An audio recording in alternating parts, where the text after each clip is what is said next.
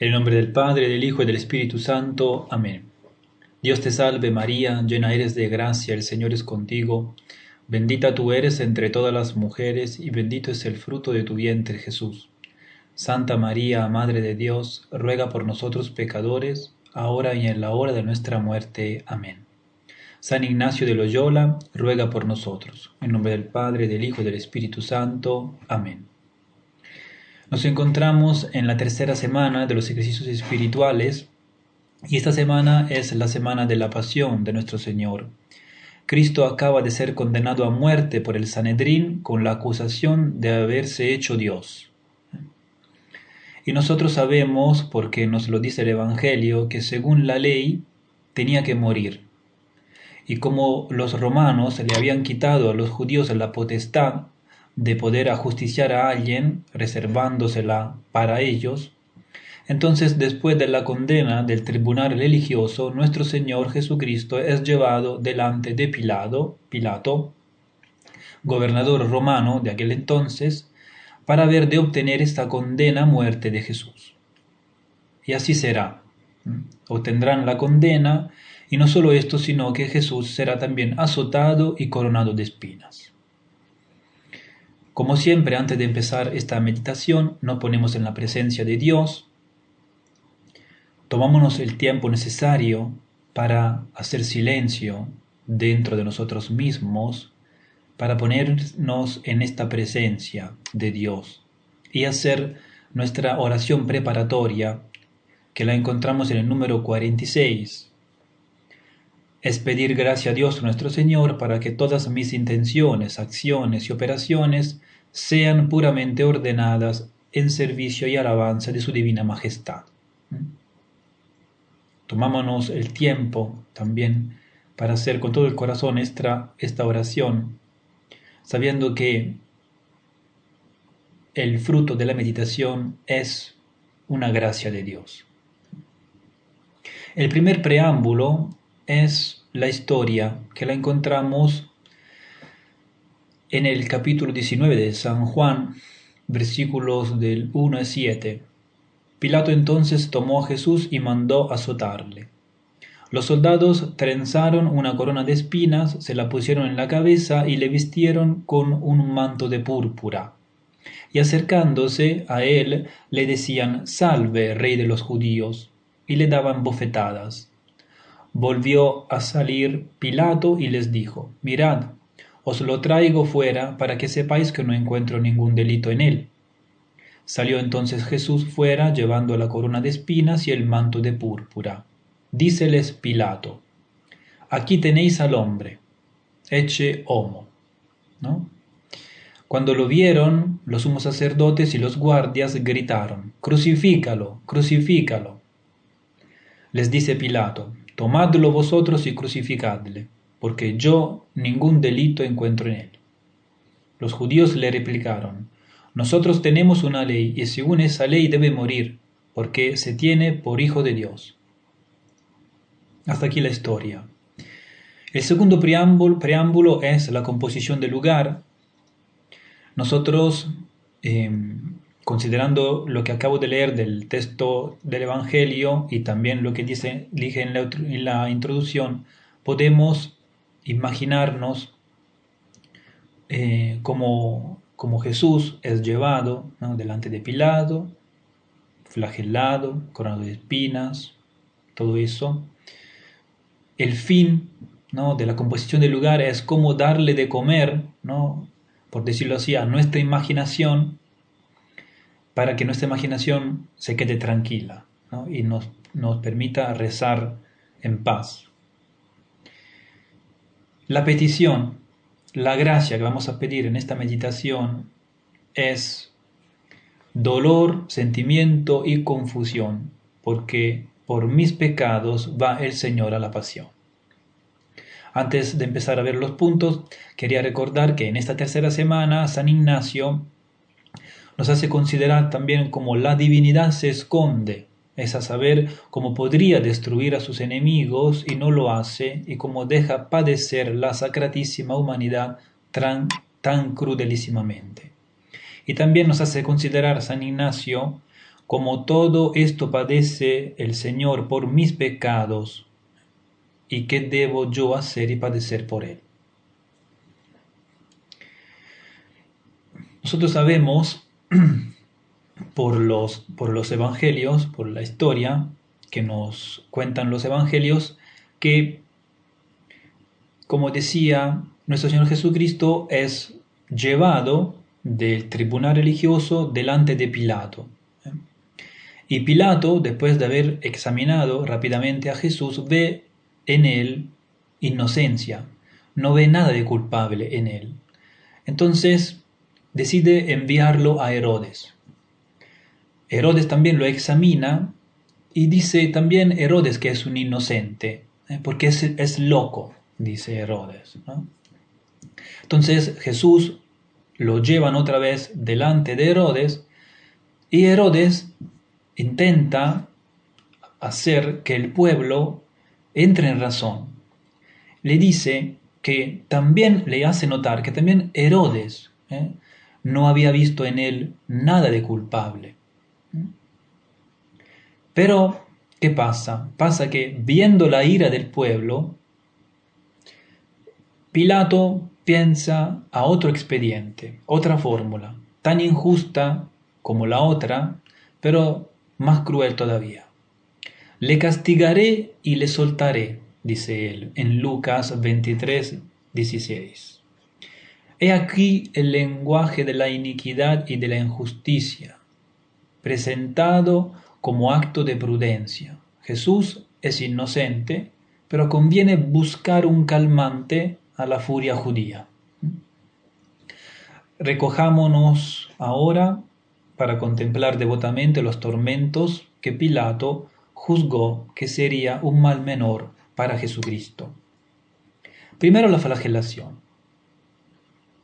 La flagelación era un castigo para culpables y culpables viles, ¿eh? de los culpables peores. De hecho, un ciudadano romano no podía ser azotado. Por eso, Lucas, en los Hechos de los Apóstoles 25.11, nos cuenta cómo San Pablo ¿eh? apeló al César, porque era ciudadano romano, para para no, no ser flagelado. Era un suplicio vergonzoso porque era una deshonra ser desnudado delante de la multitud. Era un tormento crudelísimo por los dolores que causaba. Los instrumentos eran varas, látigos de cuero y azotes terminados en puntas de madera, de hueso o de hierro. Los romanos solo permitían 76 golpes y más de una vez la víctima moría o quedaba paralítica para siempre. Pero parece que en Cristo no se puso esa limitación y se presentó el tormento como un espectáculo público delante de la multitud, porque justamente eso era lo que quería conseguir Pilato, para lograr ablandar al pueblo, para que el pueblo eh, se conmiserase, ¿no? para, para que hubiera esta conmiseración ¿eh? de parte del pueblo hacia Jesús. Acerquémonos a contemplar este doloroso misterio tan amado por todas las almas santas. Desnudan a Jesús con violencia, menosprecio y burla, le atan fuertemente a una columna que le llega hasta la cintura, quedando así él profundamente incurvado, inclinado. Comienza la lluvia, de, golpes que le dan los verdugos asusados por los gritos de los judíos sanguinarios. En pocos momentos quedan amoratadas sus espaldas, hinchadas, y enseguida revientan por todos lados ríos de sangre abundante que corre por todo el cuerpo y produce un gran charco en el suelo. Entonces los azotes caen sobre carne viva y la destrozan y llegan hasta los huesos. Los dolores son imponderables. Jesús gime tenuamente. Su alma se levanta hasta el Padre Celestial, ofreciéndole aquel cruento sacrificio, Por su corazón pasan todos los pecadores, todos los santos. A todos ama. Por eso ruega. Allí estamos también nosotros, cada uno de nosotros, con todos nuestros pecados que piden tal expiación. Cuando Jesús más parece ya una víctima consumada que un hombre castigado, lo desatan, cae desmayado y desconyuntado en el charco de su sangre. Allí tiembla de dolor y de fiebre, abandonado de todos como un perro que se muere.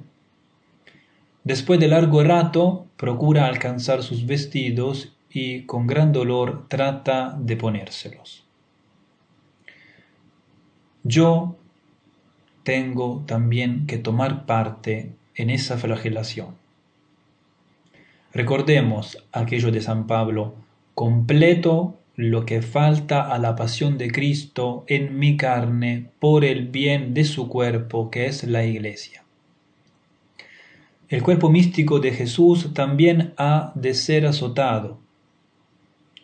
Como el otro cuerpo material que ahora contemplo, caído en el suelo, lleno de heridas, bañado en la propia sangre. Las dos flagelaciones, la del cuerpo místico y la del cuerpo material de Cristo, juntas constituyen la flagelación total de la pasión de Cristo para la redención del mundo y para la aplicación de esta redención a cada miembro en particular quedan para mí los fragmentos, es decir, queda la parte que me toca a mí según la disposición de la divina providencia. Esta parte de golpes que han de caer sobre mis espaldas será también de Jesucristo, porque yo soy un miembro de su cuerpo, y esos golpes son todos los que me esperan durante la vida. No estamos solos, cuando estamos sufriendo, cuando sentimos estos golpes, sino que Cristo está con nosotros. Veo ya preparados los verdugos y las barras contra mi salud corporal, golpes contra mi honra, golpes contra mi corazón, golpes sobre mi alma. No es un cuento de ciencia y ficción, sino una realidad. Mis dolores serán un real complemento a la pasión de Cristo. Así como la pasión de Cristo es la parte principalísima de mi pasión. De los dolores de ambos se forma una sola pasión que es a la vez idénticamente de Cristo y mía. Preguntémonos entonces, ¿cómo llevo yo ese dolor en mi vida diaria?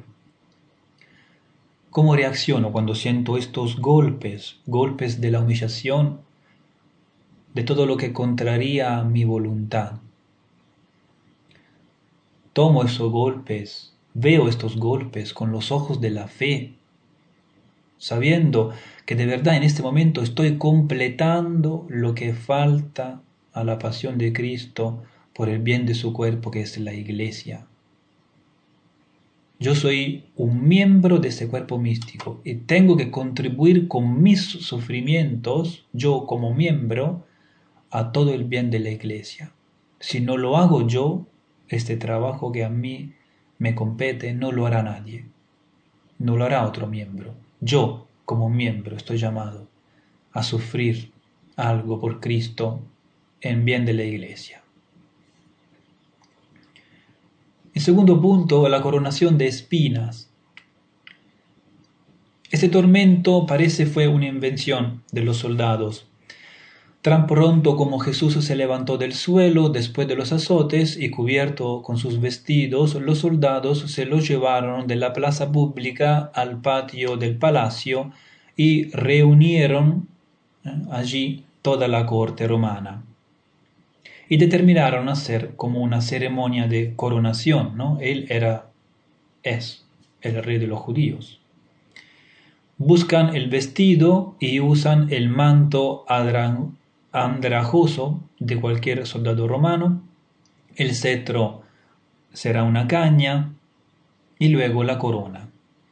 Los golpes de sus palos de los soldados, para no lastimarse los dedos, le clavan en la cabeza aquel tejido de espinas entrecruzadas que penetran hacia dentro con dolores vivísimos y hacen manar fuentes de sangre que brotan por todos lados. Por los ámbitos del patio resuenan las risotadas, las burlas y los insultos. Es la hora del homenaje. Entonces los soldados van uno detrás de otro a hacerle acatamiento que se reduce en doblar la rodilla en tierra delante de él con la fórmula Salve, rey de los judíos. Pero las palabras van acompañadas también de bofetadas, salivazos, golpes con la caña sobre las espinas de la cabeza. Contemplemos a Cristo, rey de burlas. Se nos presenta vestido de púrpura. La púrpura es un vestido de burlas, la púrpura será su propia sangre. Por eso Jesús es para la iglesia su esposa, el esposo de sangre. Y estos nombres de esposo y esposa no son aquí puras metáforas, y la esposa no es solamente la iglesia, sino también cada alma enamorada de Cristo. Entre Jesús y el alma hay un matrimonio más estrecho que el matrimonio corporal. Este de dos hace una sola carne. Aquel de Jesús y el alma hace uno en la vida sobrenatural y con una unión mucho más alta y verdadera, en esta contemplación se nos ofrece el espectáculo de ese santo matrimonio que tiene por vestido de púrpura la sangre de Jesús, que le cubre de arriba abajo y por joyas una corona de espinas. Ahora, si el esposo de nuestra alma es tratado así por los paganos, no podemos esperar que el mundo nos trate mejor a nosotros. La santidad a la que todos estamos llamados consiste en una configuración con Cristo. Nos configuraremos con el Cristo glorioso cuando volveremos a casa, al cielo. Pero de pronto nuestra configuración es con Cristo crucificado. Es que no puede ser de otra manera. Así lo preanunció nuestro Señor. Si el mundo os aborrece, sabed que a mí me ha aborrecido antes que a vosotros. Si fueres del mundo, el mundo amaría lo suyo. Pero porque no sois del mundo, antes yo os elegí del mundo, por eso el mundo os aborrece. Acordaos de la palabra que os he dicho. El siervo no es mayor que su Señor. Si a mí me han perseguido, también a vosotros os perseguirán y si han guardado mi palabra, también guardarán la vuestra. Por eso, que en lugar de entristecernos cuando el mundo nos ataca, y cuando digo mundo me refiero también a los católicos practicantes que en realidad pero son mundanos, ¿eh? porque al final no viven según los principios del Evangelio, no viven eso. Alegrémonos porque se está cumpliendo la palabra de Cristo, el plan de Dios en nuestras almas, en nuestras vidas, y yo me estoy configurando con Cristo crucificado, y esto significa santidad, redención, vida eterna. Lo dice Jesús también, ¿no?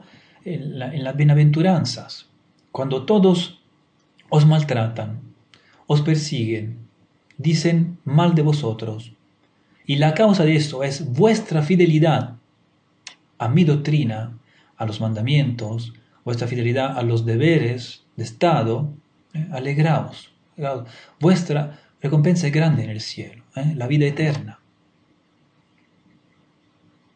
Entonces, no tenemos que asombrarnos si, si el mundo nos odia, porque ya Cristo lo dijo, y alegrarnos si justamente nos odia por esta fidelidad nuestra. ¿eh? E entristecernos o eh, llegar también a tener miedo si, si nos faltan estas persecuciones, llamámoslas así, porque eso significa que entonces somos del mundo y no de Cristo. El tercer punto, Eche Homo. El misterio del Eche Homo, aunque materialmente lo ejecutó Pilato, parece dictado por el Eterno Padre para presentar a Jesús con todas las características del Redentor, no solo a la multitud reunida delante del pretorio de Jerusalén, sino también a los hombres de todas las edades. Es evidente que las palabras de presentación eche homo toman entonces un sentido de eh, una trascendencia que va mucho más allá de la simple intención con que las pronunció Pilato. Pilato quiso ver con sus propios ojos cómo le había dejado el castigo de los azotes a Jesús, a le había condenado. ¿eh? no por ser culpable, sino como por un e-, estratagema ¿eh? para librarle de la muerte. Y quedó espantado al ver cómo los ejecutores de su sentencia, de su sentencia, habían abusado de todas las leyes hasta ponerle en trance de muerte. Se impresionó Pilato sensiblemente, viendo casi un cadáver más que un hombre vivo, un ser destrozado más que una persona. ¿eh? Y aquí nos vienen a la mente las palabras de Isaías, ¿no? Al capítulo 53. No, no tenía apariencia ni presencia. Le vimos y no tenía aspecto que pudiésemos estimar. Despreciable y deshecho de hombres, varón de dolores y sabedor de dolencias. Como uno ante quien se oculta el rostro, despreciable y no le tuvimos en cuenta.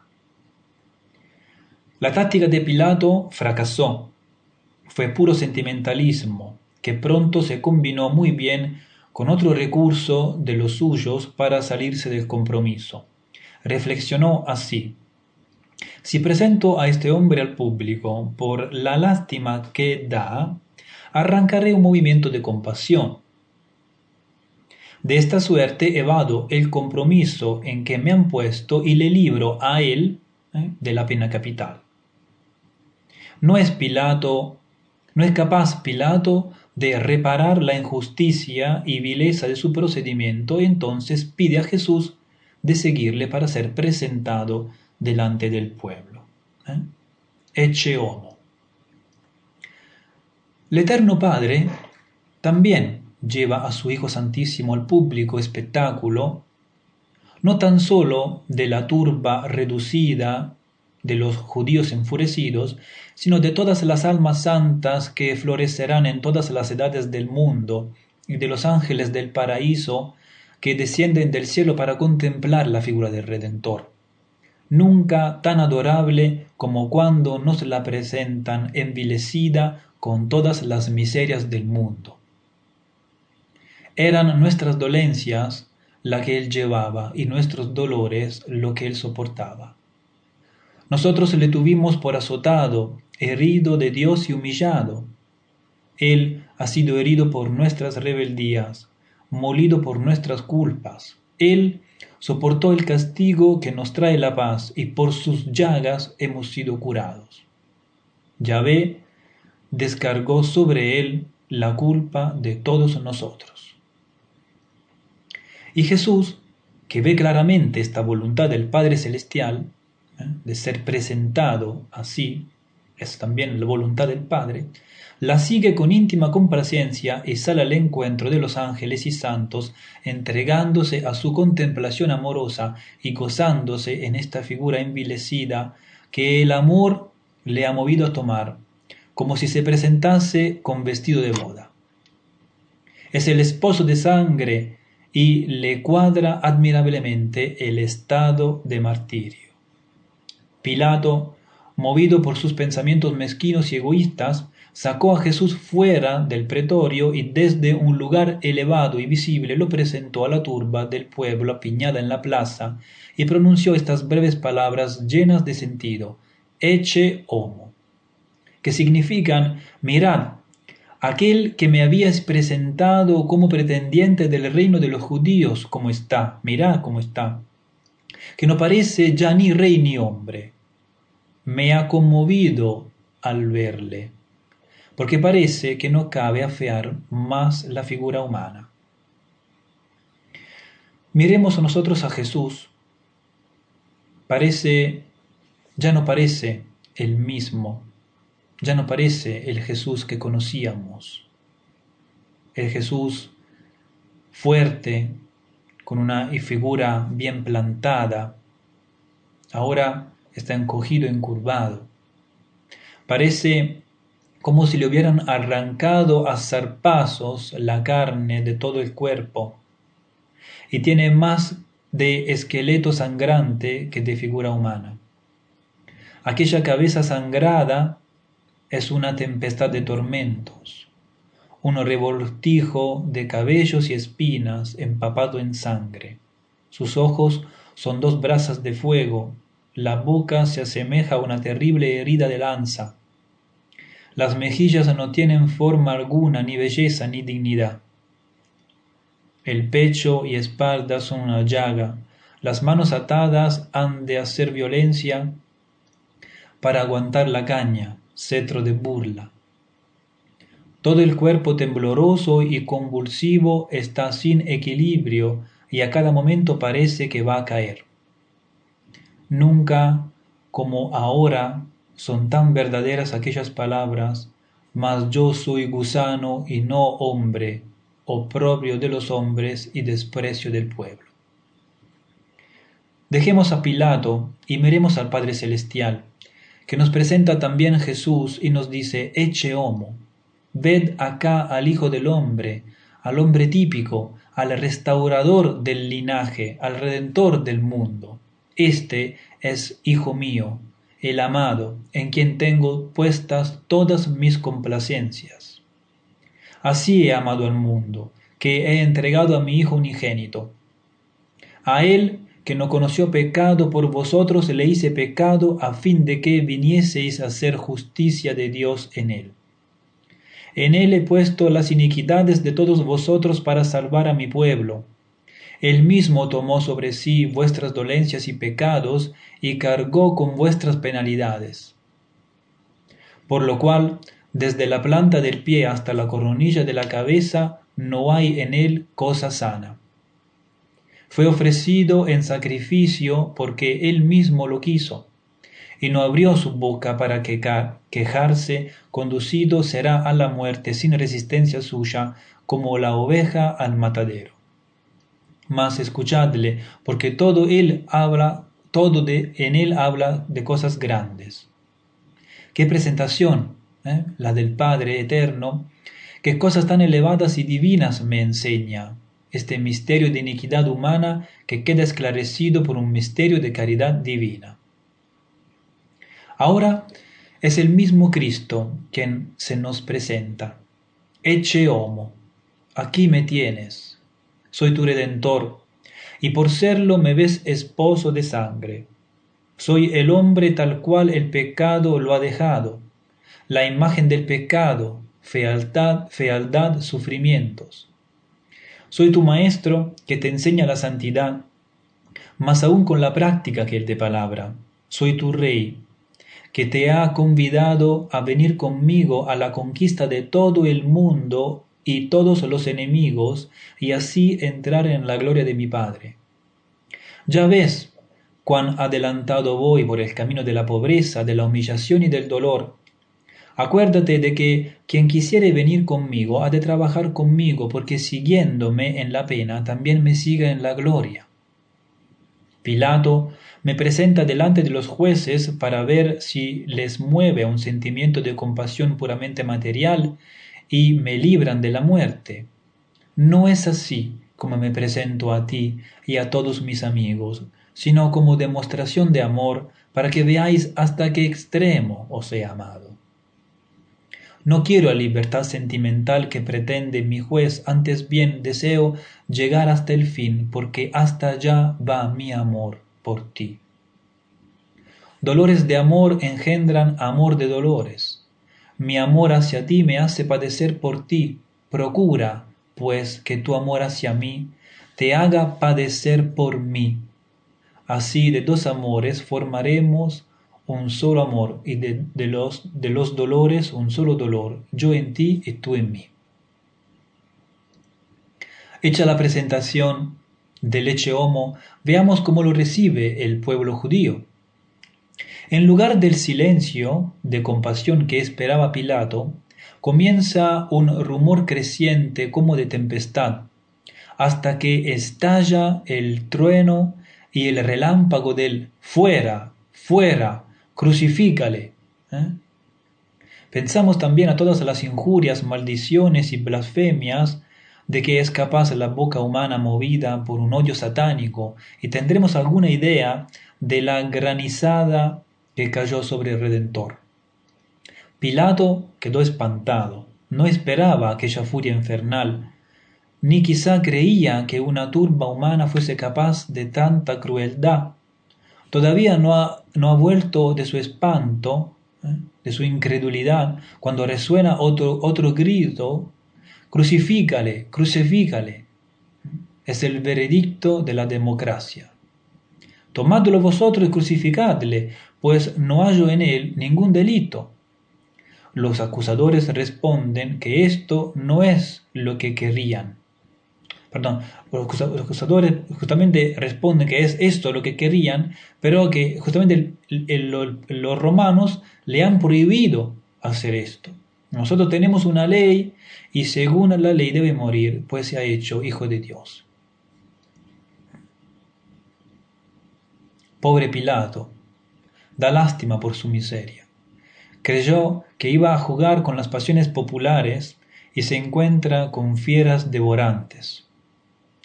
Pobre pueblo judío también, enloquecido por pasiones satánicas, caído de la dignidad de pueblo de Dios, pueblo elegido, pueblo escogido por Dios para ser su herencia.